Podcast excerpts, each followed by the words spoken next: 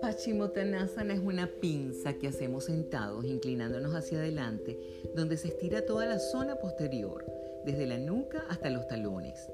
Plegando la columna vertebral bien recta, sabremos que no podremos mirar atrás, lo que expresa particularmente bien la idea de aceptación, sutil acción en la que reside la humildad.